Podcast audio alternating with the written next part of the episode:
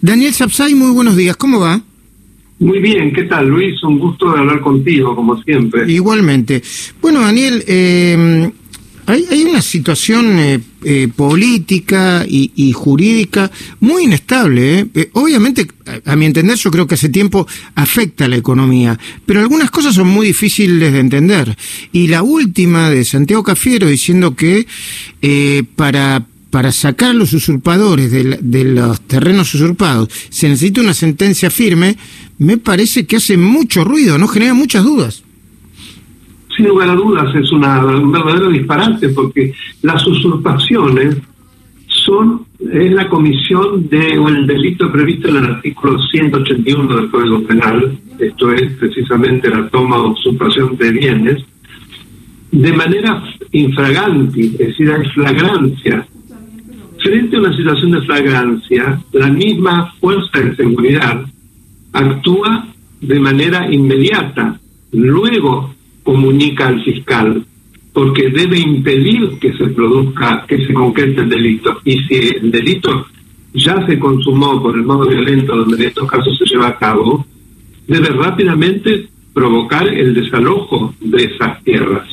Y acá vemos que todo el accionar del poder tanto desde el Poder Nacional como muchas veces desde los gobiernos provinciales y a veces con determinadas contradicciones que parecieran ser a propósito, llevan el sentido no solamente de no actuar, sino de contemporizar y hasta premiar este tipo de situaciones, que es lo que nos preocupó a profesores republicanos, de quienes vos hablabas antes de que de, comenzar la entrevista, que es una asociación civil que se, se armó, se, se, creó hace dos años con la idea precisamente de sostener a la democracia y de denunciar todas las situaciones que la pongan en riesgo.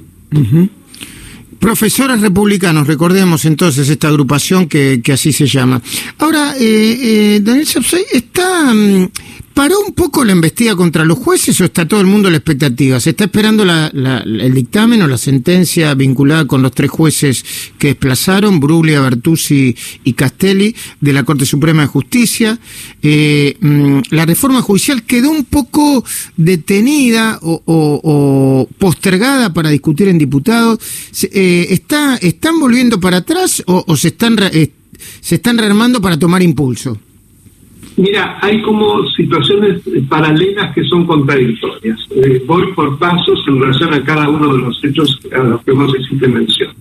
En relación al Persaltum, bueno, la Corte sabemos que ya hace más de dos semanas hizo lugar excepcionalmente, es un recurso excepcionalísimo al Persaltum, y lo motivó en precisamente razones que tienen que ver con eh, la eventual violación de garantías fundamentales al Estado de Derecho como es la inamovilidad de los jueces y la garantía del juez natural. En lo que se refiere a la llamada reforma de la justicia, yo la veo totalmente estancada en diputados y por lo que he leído en comentarios políticos del domingo, así lo decía Morales y creo que también eh, lo leí en uh, Gustavo entre otros, estaría ya prácticamente terminada porque no, no aparecen los votos necesarios para que el oficialismo tenga mayoría y un propio para lograrlo. Eh, no olvidemos que el oficialismo en diputados es primera minoría, tan solo a dos diputados de todo por el cambio, y necesita eh, por lo menos 10 u 11 diputados de otras fuerzas, es decir, de esas fuerzas de pequeños bloques, que por lo visto, o algunas sí, otras no, son varios bloques, evidentemente no, ya varios anunciaron además que no van a acompañar, con lo cual yo creo que esa etapa de esa reforma, afortunadamente digo, ha quedado empantanada. Pero, ojo, que el gobierno continúa con lo que es el eh, trabajo de Zapa, como yo lo llamo, que sin ninguna duda tiene un cerebro, que la vicepresidenta, en la búsqueda desesperada de su impunidad, ella ve que el tiempo pasa y no logra eh, ansiada impunidad para ella, sus hijos y eventualmente para algunos de sus máximos colaboradores durante las administraciones que, en que ella presidió.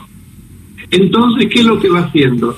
Eh, recordarás que hace pocos días, por ejemplo, se prestó el acuerdo a nuevos jueces, todos, cerca de 30, absolutamente afines, amigos del oficialismo en detrimento de los que obtuvieron muchísimos más puntos.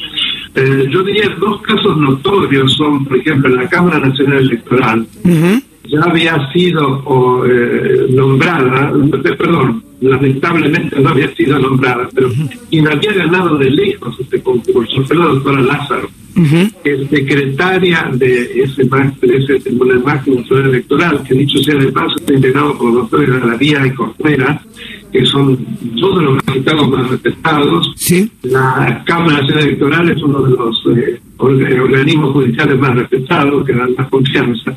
Bueno, la cuestión es que en lugar de ella se ha designado a un eh, doctor que se llama Daniel Lejas, que viene del corazón del Partido Justicialista Tucumano, fue apoderado inclusive del Partido Justicialista Tucumano.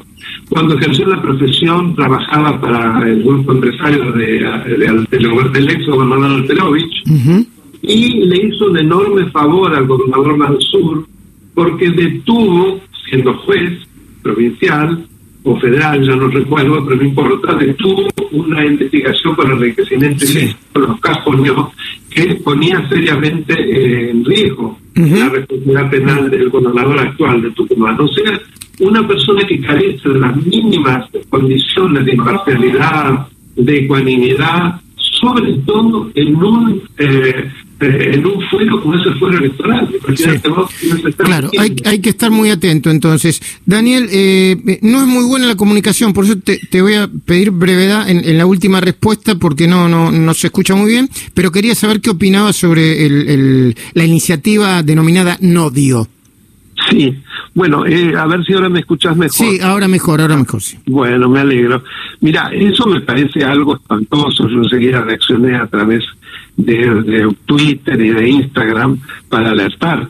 Eh, eh, es como que hubiese revivido lo que describía Orwell en 1984. Es una especie de gran hermano que va a controlar lo que piensan los argentinos y controlar lo que se vierte en los medios de todo tipo, incluyendo redes, etcétera, etcétera, tomando un artículo de la ley de medios que yo creí que estaba muerto.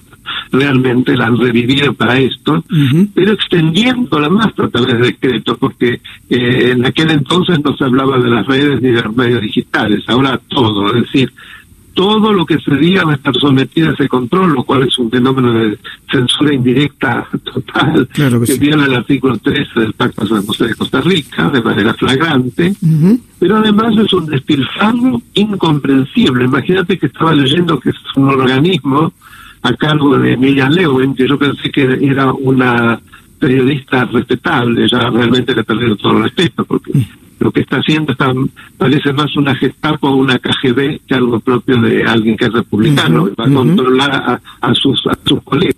Lo que no se dice es qué se va a hacer con eso. Mm. Y además, ¿por qué se van a necesitar 140 empleados? La superestructura en un momento en que estamos llegando a 50% de pobreza. O sea, este gobierno toma decisiones que son hasta obscenas, yo diría. Gracias. Gracias, Daniel Sapsay. Eh, les recuerdo que el canal de YouTube del constitucionalista Daniel Sapsay es Daniel Alberto Sapsay. Gracias por este momento, ¿eh? Gracias a vos por la difusión del canal y por estar siempre tan amable con lo que hace profesores republicanos. Buenos días. Hasta luego.